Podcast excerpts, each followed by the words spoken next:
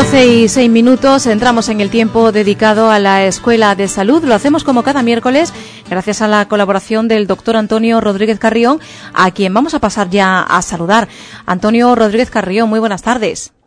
Hola, buenas tardes Rocío y buenas tardes a todos los oyentes de, de Radio Urique y especialmente un saludo a aquellas personas que hace muchísimo tiempo que no nos vemos debido al confinamiento. Yo salgo a pasear por la mañana, alguna que otra vez también por la tarde cuando hace buen tiempo y, y gente que con la mascarilla muchas veces no nos reconocemos, otras veces que, que no nos podemos ver porque quien más, quien menos, estamos casi en autoconfinamiento, pues un cordial saludo a todas aquellas personas que habitualmente nos vemos y que ahora no nos vemos. Bueno, pues hay también ese saludo especial, ¿no? Para todos aquellos que desde la distancia nos tenemos que, saludar. Bueno, mm, vamos, Antonio, con los temas que nos trae sobre la mesa en el día de hoy. Son muchísimos porque, claro, eh, siempre en esta primera parte de la Escuela de Salud eh, lo dedicamos a, eh, bueno, pues analizar un poco la actualidad informativa en torno a la pandemia, ¿no? en torno al ámbito sanitario estrictamente con, eh, bueno, pues diferentes noticias que se van recogiendo en la prensa. Dentro de ese cribado de noticias, pues nosotros, en el plano estrictamente local, queremos, si te parece, repasar esa información que conocíamos el pasado viernes y en el que, bueno, pues se daba a conocer los 23 puntos de vacunación contra la COVID-19 para las personas mayores de 80 años que se han establecido en la provincia de Cádiz. Dentro de esos puntos de, vacunación, pues se recogen eh, los correspondientes al área de gestión sanitaria de Jerez, Costa Noroeste, este y Sierra, pues la zona de, Ubrique, en concreto el Centro de Salud de Ubrique, que es uno de esos puntos de vacunación asignados. De hecho, ya en la jornada de ayer era el lugar donde acudían, pues por ejemplo, el personal, las plantillas del servicio de ayuda a domicilio para que se le administrara esa primera dosis de la, de la vacuna y en sucesivo, pues suponemos que también se, se irá eh, dando cita a los mayores de 80 para que también sean vacunados, ¿no? En este punto, en nuestra localidad. Y, bueno, pues esa última hora queríamos también destacarla en la Escuela de Salud, ¿verdad? Sí, es una cosa muy importante porque próximamente está previsto que numerosas vacunas, como después comentaremos, eh, estén en disposición de añadirse a las que ya existen. Y entonces eh, el que Ubrique ese haya sido designado como un centro de, vacunación, pues una, una noticia muy interesante, muy importante, porque eh, permite que eh, se acelere lo que es la administración. Una vez que empiecen a llegar más cantidad de vacunas, pues tenemos la ventaja esta de que dentro de nuestra localidad tenemos un punto de vacunación. Y además de eso hay que añadir también que lo que yo está viendo últimamente, que también las demoras, las consultas de atención primaria, eh, prácticamente van casi al día. Decir, que otra gran noticia porque hasta ahora muchas veces eh, un problema, es un problema eh, la demora que había para la atención ordinaria, ¿no? No solamente del COVID, sino de las otras patologías. Pues eh, bueno, parece que todos se van causando, ¿no? Eh, eh, en torno a, la situación de, la atención primaria. Y, bueno, pues esa buena noticia también, ¿no? Que como decíamos, va a permitir que los ubriqueños puedan ir a vacunarse a su centro de salud aquí en nuestra localidad en vez de tener que desplazarse pues a otros puntos. Pues no sé hasta ahora los que eran, si eran Jerez o era Villamartín, pero bueno, pues eso sí que era una, una buena noticia, desde luego. Eh, más asuntos en torno a la COVID. Estamos hablando de vacunación, pues con vacunas podemos seguir, ¿no, Antonio, si te parece? Vamos a hablar, pues en concreto, eh, sobre las distintas vacunas, eh, que, las que tenemos en la actualidad y las que están por llegar. Y además también, pues una información que he publicado hoy el diario La Vanguardia, y es que Janssen pide ya la, autorización, la aprobación a la Unión Europea para una vacuna de una sola dosis que dice aceleraría la inmunización.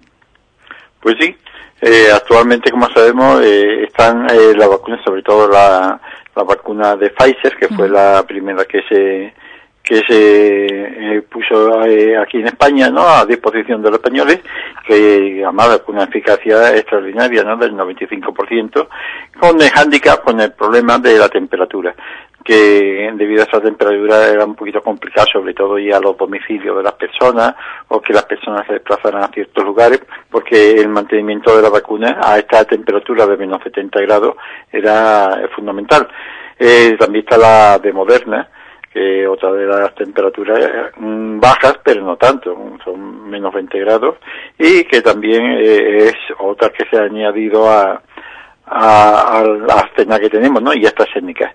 Pues como dice Rocío, pues efectivamente Janssen eh, ha pedido ya que, que se le incorpore en Europa la, la, vacuna y que ahora mismo se está estudiando las características eh, que presenta esta vacuna porque como todos sabemos las vacunas no, no se pueden administrar eh, a no ser que haya pasado una serie de controles muy grandes y entonces todos los controles que la propia empresa ha hecho ahora en, esta, en Europa la Autoridad Sanitaria Europea la tienen que analizar, comprobar los estudios, la seguridad, mm.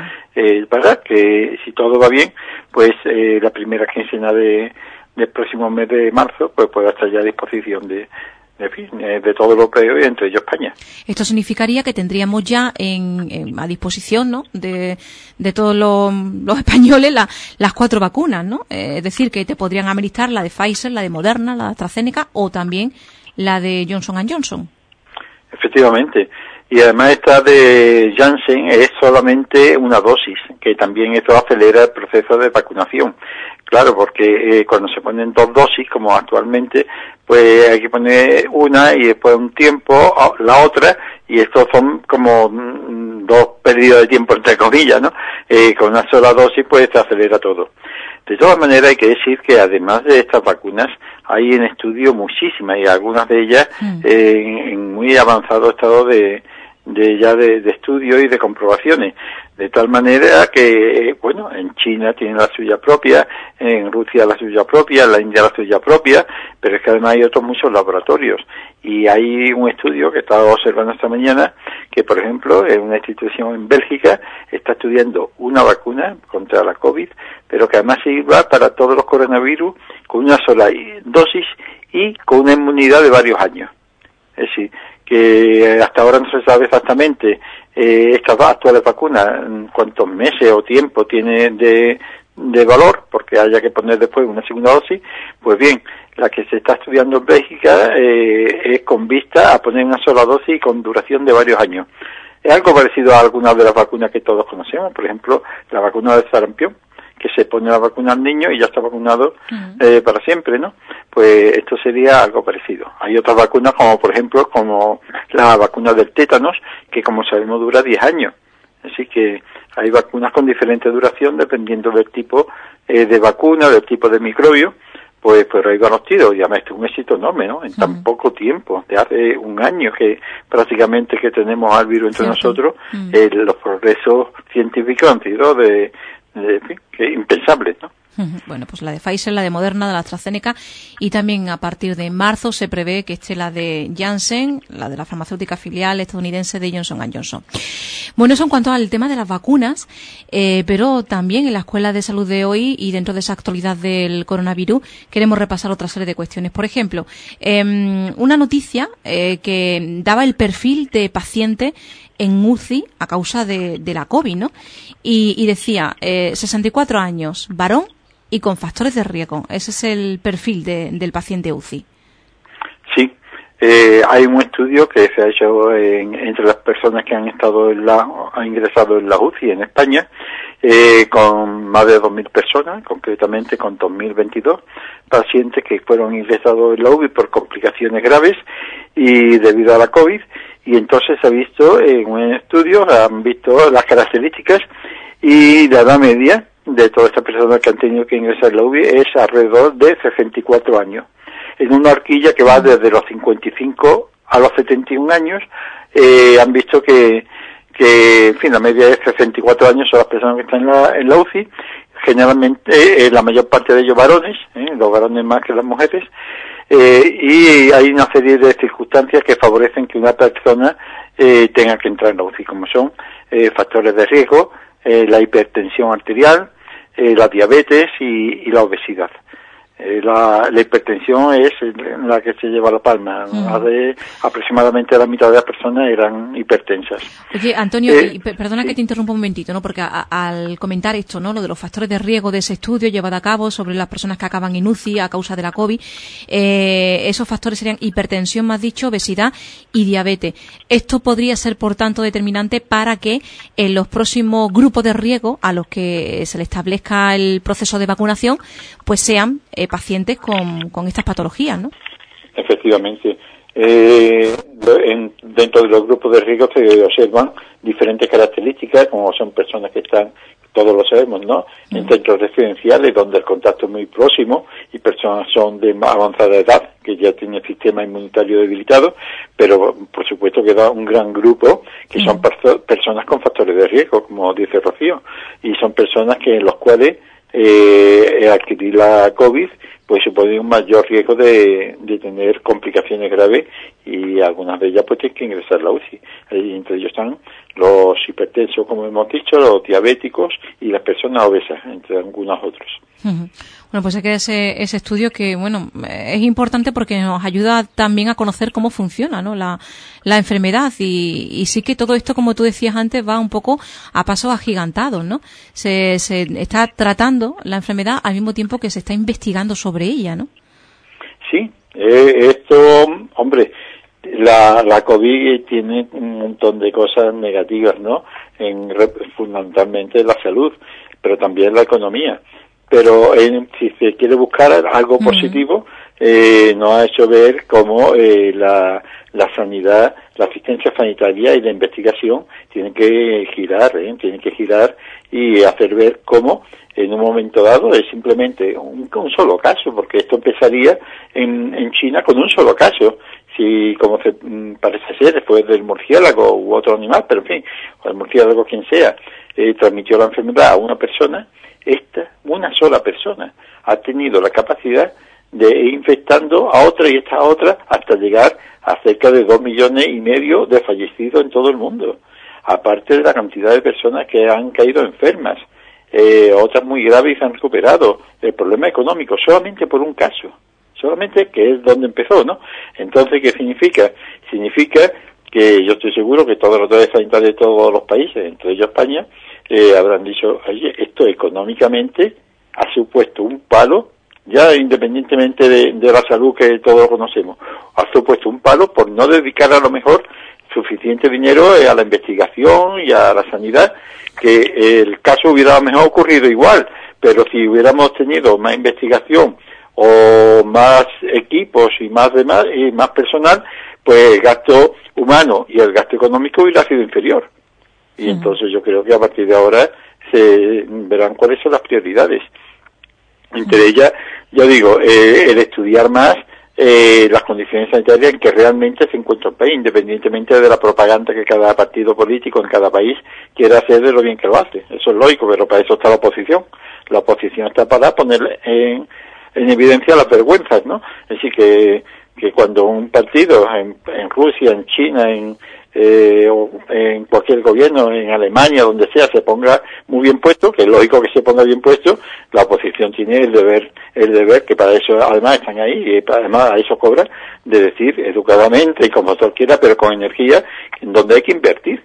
Y cuando gane las elecciones y las gana, pues tiene que hacer compromiso a lo que prometió antes y no seguir haciendo lo mismo. Es decir, no sé si me he explicado. Yo creo que esta es la gran lección que nos está dando el coronavirus para todos.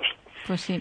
Y, y bueno, dentro de, de este mismo marco, eh, pues podríamos hacer referencia, antes hemos hablado de la vacuna de, de Janssen, ¿no? Que, que, son las que están por venir. Y, y bueno, pues eh, no, no es la única porque también hay otra serie de vacunas que eh, están por venir, ¿no? Más allá de las que se fabrican o las que se trabajan en Europa y en Estados Unidos, que son las que ahora mismo tenemos y están en, en perspectiva de tener pero luego también, bueno, pues podemos hablar de, vacunas que están más allá de Occidente, ¿no? Efectivamente. Eh, yo tengo ahora mismo una relación de la cantidad de vacunas. Quien tenga interés en saber más sobre esto puede entrar eh, a través de Internet, a través de Google, en F Salud, en la agencia F, que es una sección que da salud, F Salud, y ahí verá en un artículo eh, la cantidad de vacunas tan grandísimas que están en fases eh, diferentes de investigación, pero que muchas de ellas, muchas de ellas darán exacto. Pero además de las vacunas tenemos que tener presente los medicamentos, hmm. medicamentos contra los virus, eh, no son antibióticos, porque los antibióticos, como sabemos, son para otro tipo de microbios, para las bacterias, pero para eso están los antivirales, que son contra los virus, y que, eh, aunque ya tenemos algunos que, que, tienen cierto éxito en casos graves, como el Remdesivir, pero que hay otros y otros que están en estudio, además empresa española, como hablamos en otra ocasión, eh, que tiene una gran eficacia en ratones, pero que hay muchos estudios sobre medicamentos, ya sea para eh, curar totalmente eh, la enfermedad o para eh, destruir al virus y que no aumente la gravedad y, y, esto es otro otro aporte enorme aparte de los conocimientos que se tienen por ejemplo ya todo el mundo sabe que en la unidad de cuidado intensivo se aplica por ejemplo antiinflamatorios potentes para combatir la inflamación generalizada que tiene eh, los pacientes en su cuerpo, que es lo que les causa la muerte, es inflamación de riñón, inflamación del hígado, inflamación del corazón. Pues bien, eh, entonces hay medicamentos que atacan esta inflamación para evitar que se produzca el fallo de todos estos órganos y uno de ellos es la desametasona. La desametasona, mm. un medicamento baratísimo, muy barato, que se usa desde hace décadas en España y que cualquier persona que tenga una pomada en su casa eh, contra las picaduras de los ciertos animales o contra la psoriasis, cualquier, cualquier inflamación, lo verá, se llama desametasona. La desametasona, bueno, lo utilizan los asmáticos, las personas que tienen problemas inflamatorios grandes o alérgicos, es decir, un fármaco baratísimo y se está usando en la UCI con, esto ya digo, son aplicaciones de cosas que tenemos y que ha, obligado a investigar y a ponerse a pilas. con cosas muchas veces muy baratas se consiguen grandes éxitos. Pues mira, ya que estamos en este punto, Antonio, ¿qué es el TAFIX?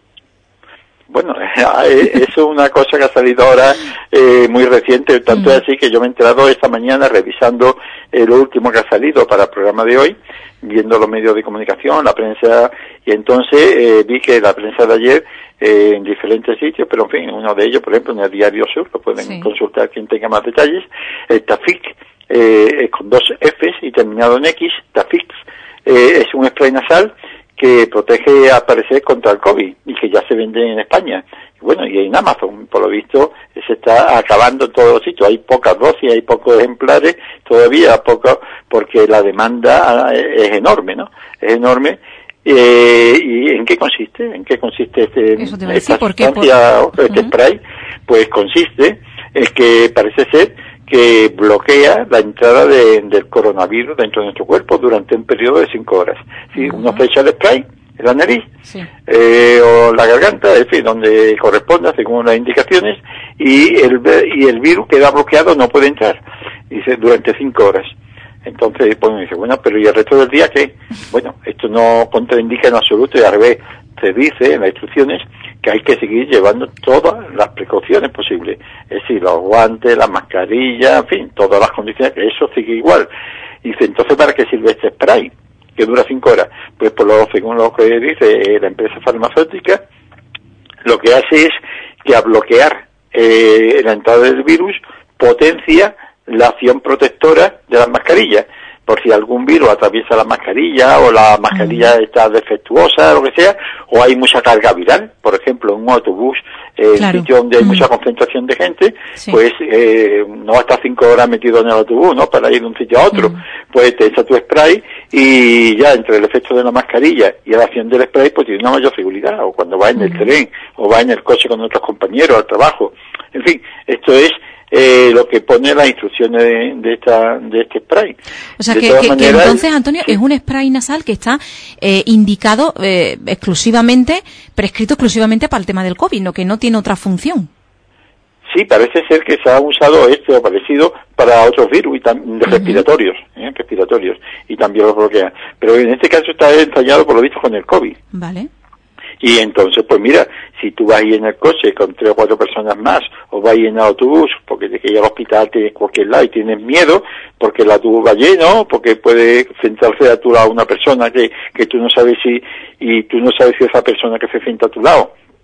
La mascarilla se la ha puesto adecuadamente ajustada o esa mascarilla lleva yo me poniéndose la misma cuando dura cuatro horas. Eso no se sabe. Y tienes miedo pues además de llevar tu mascarilla FFP2 pues te echa el spray y, y parece ser que ya digo que te protege durante cinco horas. De todas maneras ya comentaremos la próxima semana eh, porque ya digo esta noticia ha salido ahora, se venden en las farmacias, es decir que no es que se vende ahí en una esquina cualquiera de contrabando o de contrapelo, sino que se vende en farmacia cuando se vende en farmacia eh, que ha pasado todos los controles sanitarios eh, que indican eh, para poder eh, comercializarse ¿no? en una farmacia. Eh, de todas maneras, eh, yo espero durante esta semana que salga más información y porque es una noticia muy relevante y ya comentaremos más detalles la próxima semana. Bueno, el Tafix doble F y terminado en, en X. Eh, en las farmacias de Málaga, porque la noticia del Diario Sur eh, malagueño, en, la en, las farmacias de Málaga está agotado, dice el, el, producto. No, no sabemos en otras, pero en este caso las de Málaga están agotadas. Eh, y, y, bueno, mm, sí que la información se destaca que hay eh, otros sprays similares con otros ingredientes, desde luego, que venían protegiendo de virus como el del resfriado común. No, yo no, no conocía yo ese tipo de, de, de productos, de fármacos, ¿no? Porque no es que tratan la enfermedad eh, en el paciente, sino que evitan que se contagie, ¿no? Sí, es curioso porque yo tampoco lo conocía porque realmente en las revistas médicas y demás no se hace mención a ellos. Mm. Eh, ahora con este producto, bueno, ha salido ya digo en Diario Super, ha salido en Diario de tirada mm. nacional, ¿eh? Esta es la información esta. Ya digo, y en Amazon está a tope. es decir que, Top venta. Eh, sí, vale 15 euros, pero digo cada unidad, cada spray vale 15 euros Vaya. y el, y el paquetito de cuatro unidades vale 56 euros. Eh, pero en fin, me dije, bueno, yo me gasto 15 euros, tengo para eso y ya voy más seguro, ¿no? Mm. De todas maneras, ya digo, es curioso que estos dos sprays que tú has mencionado, este para el coronavirus y otro que existía, parecer, para enfermedades respiratorias banales, bueno, comunes de, pues no se suelen nombrar y si voy a investigar a ver por qué no se ha nombrado antes, Mm. si es que el laboratorio ha dado mucha expectativa o, o fin, o realmente eh, es así, ¿no? Pero que de ser así también, ya digo, para personas que trabajan en sitios donde hay posibilidad de contagios, porque hay muchas personas, muchos grupos de gente, que tú no sabes cómo, cómo utilizan las mascarillas, o qué tipo de, de infección tiene, si es de mucha carga viral o poca, pues mira, puede ser también una ayuda para por lo menos estar más tranquilo. Hmm. Oye, Antonio, ahora que has comentado también lo de Amazon, lo de comprar medicamentos por Amazon, ¿tú cómo lo ves? Bueno, es, eh, es complicado porque en, habría que ver si el envase y lo que contiene el envase ese eh, viene avalado por la autoridad sanitaria, por ejemplo, en este caso de España, ¿no? Claro, aquí yo, Porque yo me, acabo- al- me acabo de meter en Amazon para ver el enlace de que viene en la noticia del Delta Fix, spray nasal, y bueno, el, el que viene aquí está en alemán. Por eso digo que yo no sé si en Alemania ha pasado los suficientes controles, porque que venga en alemán ya no sabe uno si también viene ahí autorizado por la agencia sanitaria alemana. O, por ejemplo, viene de la India, o viene de Corea, o viene de China. Pues yo no sé si esos controles ahora, si viene autorizado por, por la autoridad sanitaria española, por lo menos nos da una garantía, porque aquí el Mm. control que se hace en España es muy exhaustivo y entonces ante cualquier fraude, cualquier cosa sin rara, al momento podría intervenir. Pero claro, cuando ya vienen con, con palabras que no entendemos, porque vienen coreano, vienen chino, pues queda la duda. Yo no me lo echaría. Oye, no, hombre, a lo mejor inocuo, no, no hace daño, pero ya la seguridad que me da cuando no viene avalado por, por la farmacia española, no es la misma. Claro. Bueno, más noticias sobre, sobre la COVID, porque hace unos 25 minutos acabamos de publicar en redes sociales la información de la última actualización de datos. Hoy miércoles, dos nuevos positivos por coronavirus en Ubrique. La tasa eh, de prueba diagnóstica de infección activa se sitúa en 271 casos por cada 100.000 habitantes. Pues una magnífica noticia. Mm. Magnífica noticia porque durante varias semanas se nos ha dicho que estamos 300 más arriba, un poquito más arriba, más abajo, alrededor, entre 300 y 400. Eh, más cerca de 300 que de los 400. Pero dice, bueno, pero esto es información real o faltan datos.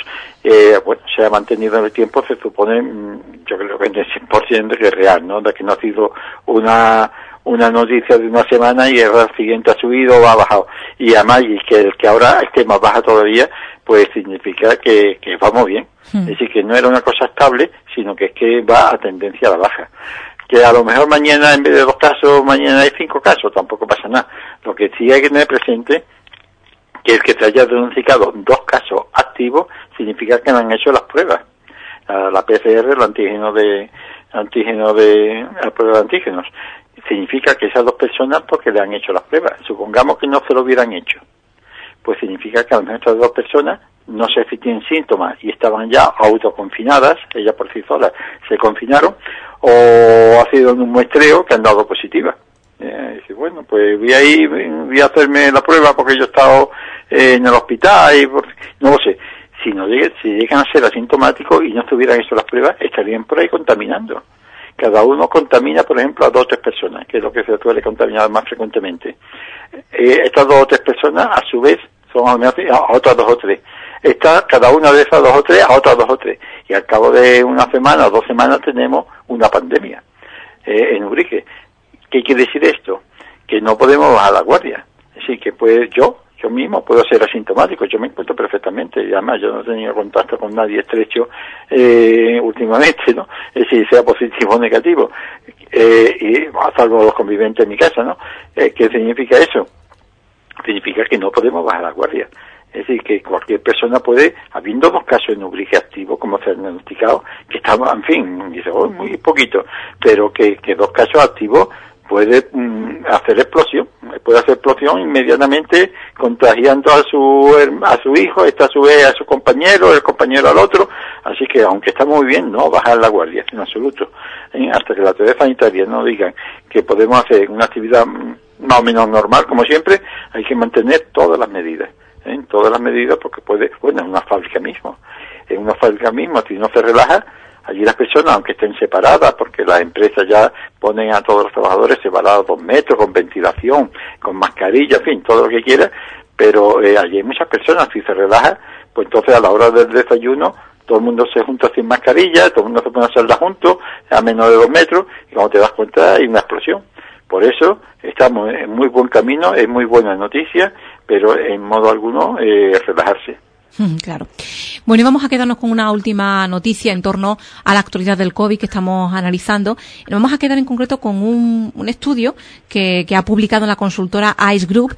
En ella se mm, eh, determina que el gasto medio de las familias andaluzas en sanidad en el pasado año 2020 se sitúa en torno a 1.650 euros, lo que representa un aumento, y aquí nos quedamos con el dato, del 72% respecto a los 960 euros registrados en el 2019. Es decir, que hemos desembolsado en sanidad muchísimo más dinero que en el año anterior. Eh, ¿En qué se ha ido eh, el dinero? En productos extras como, pues evidentemente, las mascarillas, pero también los geles hidroalcohólicos, desinfectantes y guantes protectores. Es lo que, lo que recoge ese estudio. Y bueno, pues como apunte para finalizar, pues también queríamos ahí de, dejarlo presente, ¿no? Sí, es una noticia interesante eh, porque eh, ellos suponen que el gasto medio por habitante es lo que cada uno, eh, independientemente de los impuestos que le cobren y demás, cada uno saca de su bolsillo para ir a la farmacia o para ir a una ortopedia, para lo que sea. eso es un gasto que para muchas economías y más en estos momentos de crisis es un buen palo. Habrá quien te pueda costeárselo y ahí va la media, ¿no? Y si hay que gastarse 10.000 euros se los gasta porque los tiene, pero otra mm. persona no tiene ni para pagar la luz. Así que este gasto extraordinario es, es, muy muy manifiesto. A ello hay que añadir que muchas veces eh, personas con escasos recursos económicos tienen que recurrir a la medicina privada, pidiendo prestado a la familia o sacando de los ahorros o haciendo un esfuerzo grande a la medicina privada debido a las demoras. Mm. ¿eh? Es que si el médico de familia te da demora para dos semanas, mm, o una de dos, vas por urgencia, ahora vas por urgencia, te atienden, vuelve usted a su médico, el médico le pide una analítica, le pide una prueba, tarda seis meses o tres meses, eh, y yo no espero tanto, voy al laboratorio que me hagan los análisis privados, y habrá personas que se lo pueden costear, pero otros no. Esto es un gasto añadido enorme, independientemente de ellos. Si ellos añadimos el gasto que algún día puede que se sepa, no sé si alguna vez se podrá saber, que supone, por ejemplo, los ingresos hospitalarios extras eh, ocasionados por el COVID, sin ingresos hospitalarios, con, en fin, con todo lo que ello supone, de, análisis, de mm. personal, de pruebas diagnósticas, eh, bueno, si es la entrada a la UBI ya sabemos lo que ha costado eso. Bueno, y después las pérdidas económicas por falta de producción en las empresas, bueno, Eso no sé si se sabrá algún día. Es decir, que si a todo esto añadimos el gasto económico, bueno, y todo eso repercute al final eh, en los trabajadores. Es decir, de alguna manera se repercute en los sueldos, en esto, y si encima le añadimos el gasto de farmacia o el gasto de rehabilitación, el gasto de lo que sea, añadido por el COVID, todo ha sido algo espantoso, ¿no? Hmm. Así que esa es la realidad y esperemos que, en fin, que, no se vuelva a repetir, que, que hay una cosa, una cosa voy a comentar Rocío porque me dicen, dice, bueno, si hay otras enfermedades más peligrosas, eh, como por ejemplo el ébola, hmm. ¿por, qué, porque esta enfermedad que realmente como peligro peligrosa no, en fin, no tiene ni comparación, esto es como una gripe, hmm. pero que a veces se complica, ¿no? Con otros problemas que te obligan a ingresar, pero hay millones y millones de casos en todo el mundo eh, de, de, afectados. En España ya sabemos todos los que hay con diagnóstico positivo más los que no hay positivo. Si esto tiene que ser de ébola, es decir, con los mismos casos y eso hubiera sido mortal. Lo que pasa es que el ébola y otra enfermedad más grave, cuando aparece un caso, el primero, ese primero muchas veces se muere y no da tiempo ni a contaminar a los demás. Este, como era un virus en principio menos grave, pues pasa desapercibido. Y entonces son muchísimas personas afectadas y en proporción pues algunos pues entran graves y otros pues muy graves y otros fallecen pero que realmente las enfermedades muy graves como el ébola o u otras mm, causan una mortalidad fulminante de mayor proporción pero se mueren antes de poder contaminar a otros. Claro. Bueno pues eh, es la, la información perdón en torno a la actualidad de el coronavirus que eh, destacamos en el arranque de la Escuela de Salud de cada miércoles. Vamos, si te parece, con el tema de hoy. No, nos traes la enfermedad del beso. Vamos a hablar sobre eh, la enfermedad del beso, eh, qué es, eh, cómo se contagia y además también, bueno, pues vamos a conocer cómo se diagnostica y se trata. Vamos a comenzar, si te parece, por la definición. ¿Qué es? ¿De qué estamos hablando cuando hablamos de la enfermedad del beso? Sí, si te parece, voy a hacer una pequeña introducción del por qué he traído esta enfermedad hoy. Esta enfermedad la hemos tratado ya alguna vez en Radio Urique porque es una enfermedad eh, que es muy frecuente. Es nueve de cada diez adultos, nueve de cada diez hemos padecido eh, esta infección. Mm. Eh, es un virus se, se, y además se transmite igual que el, que el coronavirus de, la COVID. Se, transmite igual, ahora lo veremos. Mm. Y nueve de cada diez lo hemos pasado. Lo que pasa es que la inmensa mayoría no lo sabemos. Ahora bien, si no hiciéramos un análisis de sangre específico, diríamos, dice, oye, usted ha tenido esta enfermedad, la enfermedad del beso. Y ah, sí, ah, pues yo no, yo no me acuerdo que me hayan dicho nada de esto. Pues bien, esto está producido por un virus, el virus de Epstein-Barr. Epstein es el apellido de un científico y Barr de una colaboradora de este científico y entre los dos descubrieron el virus, virus de Epstein-Barr. Y eh, ya digo, eh, ocurre o ha ocurrido en nueve de cada diez adultos. Y la mayoría de las infecciones ocurren en menores de 5 años de edad. ¿eh? Eh, normalmente los países eh, en vía de desarrollo es más frecuente en los niños pequeños y en los países desarrollados, como por ejemplo España, es más frecuente en los jóvenes y en los eh, y en los adultos jóvenes. Y una vez que se pasa la enfermedad, ya se adquiere inmunidad para toda la vida, no se vuelve a pasar otra vez. Son como el sarampión, que una vez que se pasa, eh, no se vuelve a pasar toda la vida. Y una enfermedad que se transmite fácilmente, como la COVID. Es decir, eh, al toser, eh, eh, al besarse, a llevar objetos recientemente contaminados a la boca, por ejemplo, eh, un vaso, los jóvenes cuando están a lo mejor tomándose un cubato en una fiesta, se intercambian los vasos, pues ahí puede ir el virus, la saliva. Lo que pasa es que la COVID es mucho más infecciosa, es decir, se contagia con más facilidad, ¿no? Pero la forma de transmisión es prácticamente la misma. Y aquí el periodo de incubación varía entre cuatro y ocho semanas. ¿Qué significa eso? Que desde que eh, nos contagiamos con la saliva hasta que aparece el primer síntoma, hay un periodo que no el virus se está reproduciendo sin molestia ninguna. Y es al cabo de cuatro semanas, ya ves, u ocho, ¿eh? variante de un mes o dos meses. al cabo de cuatro u ocho semanas cuando en algunas personas aparecen los síntomas, que ahora después veremos. Eh, hay personas que no tienen síntomas. ¿eh? Si pasan la enfermedad, como pasa con el COVID, asintomático, sin, sin tener eso.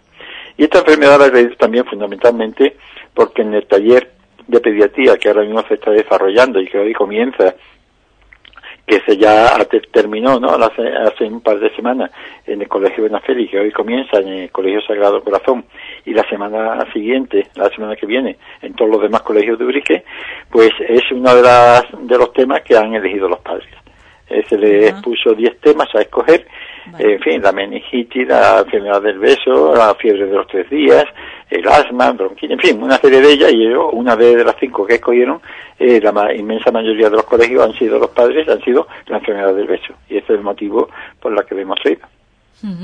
Pues hay que ese descubrimiento de, estos eh, científicos, eh, la eh, viróloga también, que, bueno, pues em, em, fueron capaces, ¿no?, de, descubrir ese virus, la enfermedad del beso.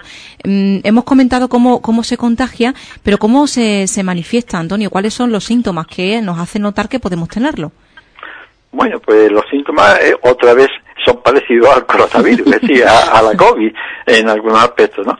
Por ejemplo, eh, en la gran mayoría de los casos, como pasa con la COVID, pasa desapercibida. No, no se, no se da uno cuenta. Y a no ser que se haga un análisis de anticuerpos contra esta enfermedad, contra la enfermedad del beso, pues no sabe ni qué le ha pasado. Y hay veces que los síntomas son simplemente un cansancio. Ay, estoy cansado, o sea, lo que sé, habré resfriado, habré coronavirus, habré cogido un poco de gripe, y al menos te hacen un análisis y es que tenía precisamente la enfermedad del beso.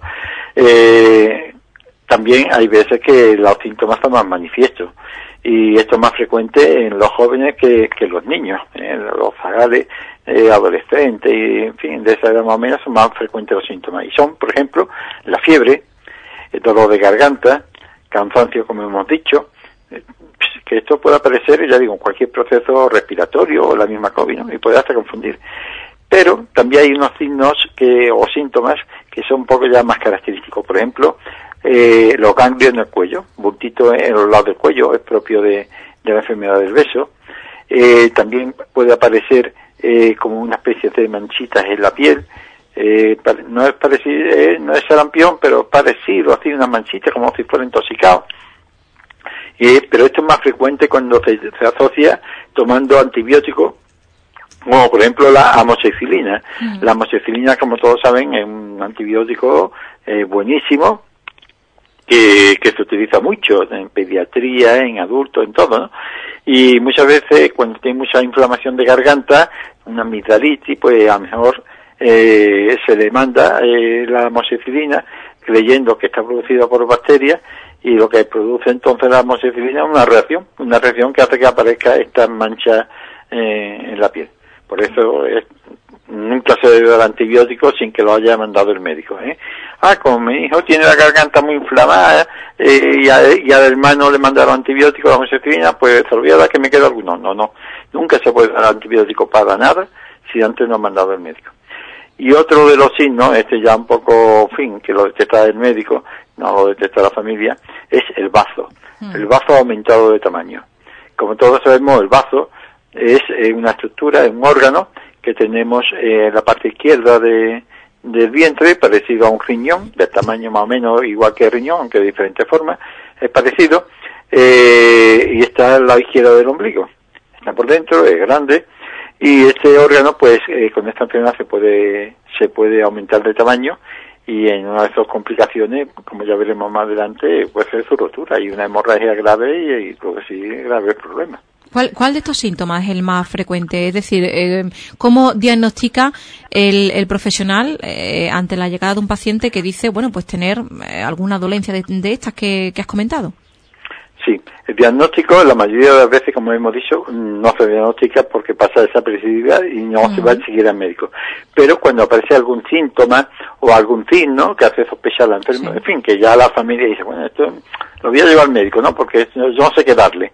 Entonces el médico al explorarlo ve eh, que a lo mejor tiene fiebre, que es frecuente, que tiene cambios alrededor del cuello, y la garganta, que ve parece que tiene como muy roja o tiene parecido a una amigdalitis, muy cansado, y tiene la edad, la edad de joven, de 12, 14, 15 años, puede ser niño también, gente, más generalmente digo gente joven, Dice, hombre, esto parece un cuadro que seguramente de una faringitis, puede ser por virus, por bacteria, o la amigdalitis, pero también puede ser que en este cansancio y estos ganglios, esto puede ser también el enfermedad del beso. Le voy a pedir unos análisis y al hacerle los análisis, pues eh, aparece positivo a este virus. ¿eh? Entonces, en ese caso, eh, está el diagnóstico hecho, pero tiene que ser a través de los análisis. Eh, con los signos y eso se puede sospechar por la edad o porque también en el colegio hay otros niños que lo tienen, o compañeros del instituto, pues mira, pues eh, fulanito lo tiene y mi hijo está con los mismos síntomas, pues ya esto te da una idea, ¿no? Claro, para y esto ya, pide, lo- y ya sí. pide los análisis, claro, Sí, claro, te va a decir que esto es un virus, no hay vacuna todavía para este virus. no hay vacuna. No hay vacuna. Así que esto, eh, nada, eh, esperarlo. Claro, no hay vacuna entre otras cosas, porque si se hubiera dedicado todo el dinero, eh, todo el tiempo y toda la investigación con el coronavirus, a lo mejor lo habría. Pero entonces hay tantísima cantidad de virus que Claro. seguramente están estudiando la vacuna, no me extraña que estén buscando una vacuna contra esto, pero Mm. como esta es una enfermedad que no da tan pocos problemas, que los da, ¿eh? a veces los da, ya ahora lo veremos, que, que no han de- los laboratorios no son rentables, dedican muchos millones de, millones y millones de euros de investigadores a una enfermedad, como por ejemplo el resfriado esto, que causa pocos problemas y pocos beneficios para la empresa. Claro. Y, y bueno, por último, ¿cómo, cómo evoluciona? Porque, bueno, em, sí que no, no es grave, ¿no? Sí, bueno, el tratamiento, ya hemos dicho, es simplemente reposo mientras tenga molestias, igual que, que la COVID. Reposo si no tiene molestias son pequeñas. En el caso de la COVID hay que estar aislado, ya lo sabemos todos, ¿no? Aquí no hay que estar, aquí si alguien tiene esto, pues se dice que no vaya al colegio, no vaya a trabajar durante eh, unos días y ya está. Y después el, se le da paracetamol o ibuprofeno si tiene fiebre o molestia en la garganta. Ahí se- también hay antivirales generales que se pueden utilizar en casos graves. Y la prevención, eh, como ya sabemos todos, es igual que la enfermedad de la COVID, eh, cuando se tiene una persona que tiene diagnosticada de, de esta de esta enfermedad de eso, porque esté en casa hasta que se cure, eh, son unos días, y, y ya está. No existe vacuna, y hay que tener presente, pero en fin, eso ya es complicado, que quien tiene la mononucleosis infecciosa transmite el virus por la saliva durante un periodo muy variable, pues unos días hasta, hasta año y medio. Así que, que nos va a contagiar a todos. Y la evolución, que es que la mayoría de los casos cura en cuatro semanas, sin síntomas o síntomas leves, y en algunas ocasiones pues puede aparecer complicaciones graves. ¿eh? En algunas ocasiones se han dado eh, daño en el corazón, que pueden ser hasta mortales, eh, encefalitis, es decir, el cerebro se inflama, puede ser que el vaso se rompa, está vaso con B y con Z, ¿eh? Eh, bazo, que está, ya digo, este órgano que está en, nuestro vientre, que sirve para regular eh, la sangre, para depurar la sangre, eh, pues se puede romper, al, al hincharse, a aumentar de tamaño, puede romperse fácilmente y produce una hemorragia que puede causar un grave problema. Y hay veces que produce obstrucción de las vías respiratorias. Sí, no frecuente, pero que hay que saberlo. ¿eh? Y hay que sospecharlo eh, eh, cuando puede aparecer. Claro. Bueno, pues eh, ahí queda, ¿no? Toda esa Si, si información. te parece, Sí, si te parece, te voy a decir los síntomas de sospecha Vale. Ujú. cuando esto se está grabando, porque ya digo, generalmente es leve, pero eh, dice, alguien puede decir, bueno, eh, pero si usted ha dicho que eso que eso puede agravarse, ¿y cómo sé yo que se está grabando para llevarlo al médico, al hospital? Pues bien, eh, puede ser que se vaya complicando si los síntomas estos leves, de dolor de garganta, de, de un, de un poco de dolor de cabeza, cosas así, no han desaparecido los 10 días. A- a- eh, al cabo de 10 días tiene que estar ya prácticamente bien sin molestia. Igual que la COVID. La COVID leve, antes de los 10 días ya está bien.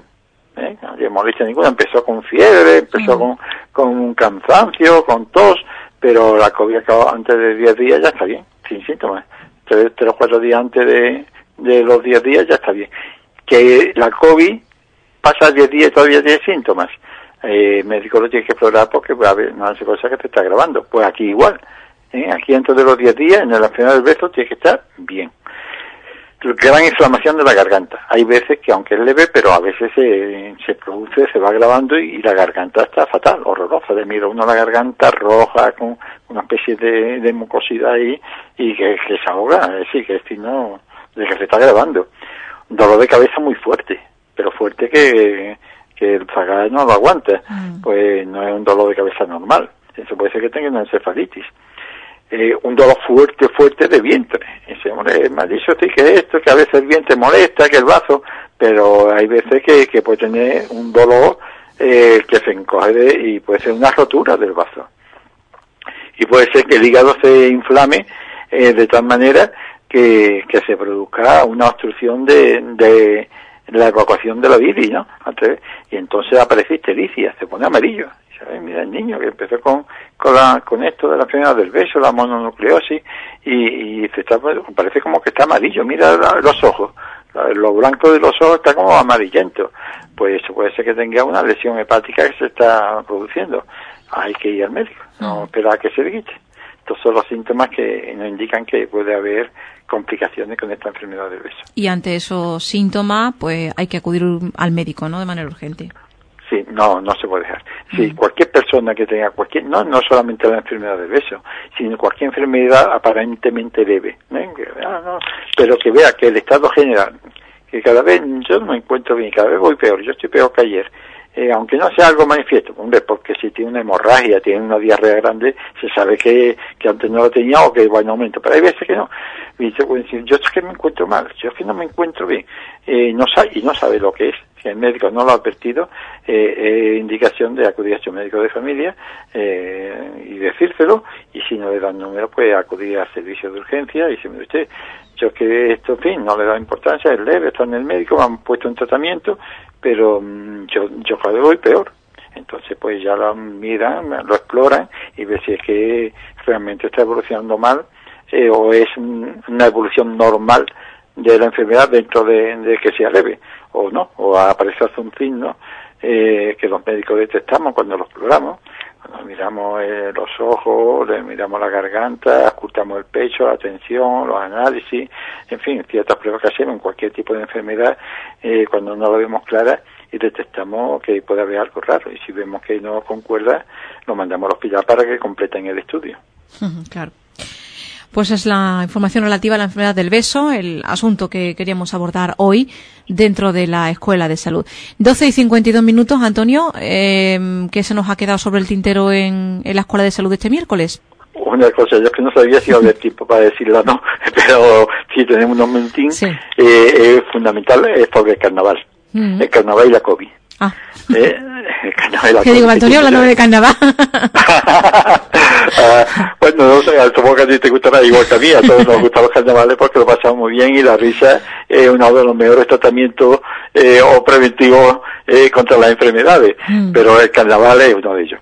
Y lo pasamos muy bien con los carnavales, sobre todo si son graciosos, si son tienen buen gusto, y hay que tener cuidado.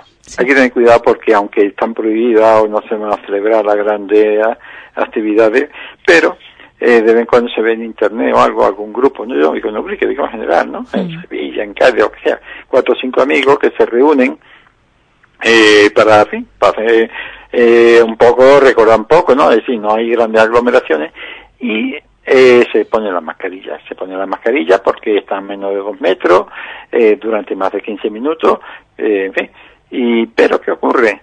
que eh, las mascarillas enmascaran la voz, eh, distorsionan la voz, no se declara, eh, se aclara uno la voz, se, se la baja, el otro desde que está al lado, como en un momento también se la baja, y cuando te das cuenta, pues todas la tienen baja, y además están cantando y hablando en voz alta. Normalmente, pues para que se escuche, si hay algunos amigos cercanos que estén retirados y aunque estén separados, para que se le escuche tienes que cantar en voz alta. Y entonces cuanto más es fuerte la voz y cuanto más, más cerca estás, pues más se contagia. Entonces, cuatro, cinco, seis o siete personas cantando juntas, eh, sin mascarillas y hablando por alta, como te das cuenta, si hay uno contaminado, ha contaminado al resto. ¿eh? Hmm. Y si los grupos que lo están escuchando están a dos metros, que es la distancia, eh, pero el otro está dando voces al cantar, pues ya eh, la emisión de la saliva no va a dos metros, sino a tres o cuatro metros puede llegar. Es decir, que, que ya entonces, eh, en fin, ahora que está bajando eh, la intensidad de, esta tercera ola, eh, que hace buen tiempo, que estamos, en fin, todo deseoso de salir, escuchar y estar un ratito, eh, ya digo, en un bar, en la calle, en una plaza, eh, un cántico, mm, no baja la guardia, no baja la guardia, porque ya digo, bajarse la mascarilla y cantar y estar personas cercanas eh, un factor de riesgo enorme ahora en carnavales. Así que eh, mascarilla puesta, mantener la distancia y un poquito más de distancia al cantar ¿eh? y a disfrutar dentro de, lo, de lo que está permitido. Pero que los carnavales no es motivo para bajar la guardia, sino para pasarlo bien sin, sin problemas. Pues nos vamos a quedar con ese mensaje que nos has trasladado, Antonio. No bajemos la guardia, tampoco en carnavales, porque bueno, el, riesgo que, corremos es excesivamente elevado.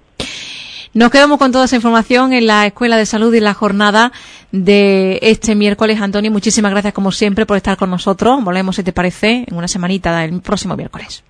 Pues nada, como siempre ha sido un placer estar contigo, con todos los compañeros de, de Radio Brique y con todos los oyentes de Radio Brique. Hasta la próxima. Hasta la próxima.